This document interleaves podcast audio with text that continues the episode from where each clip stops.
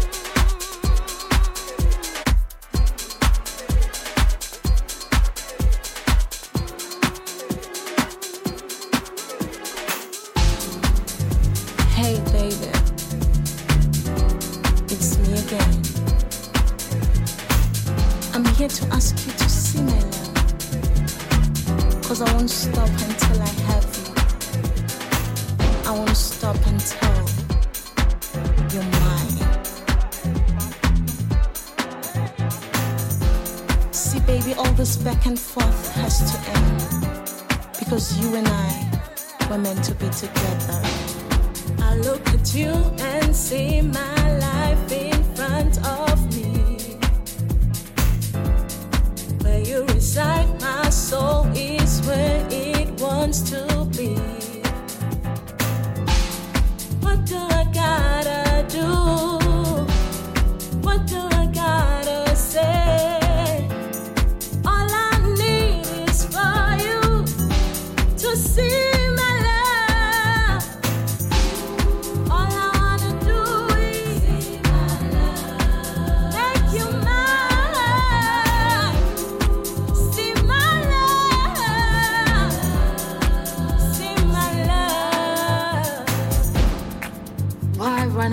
something so beautiful, something so strong, so electric. See, baby, our souls are intertwined. It's bigger than us, magical. We shouldn't be trying so hard to make this work. I need you to receive me when I come to you. See my love, be my love, and let us be one. Complete each other till the end of time.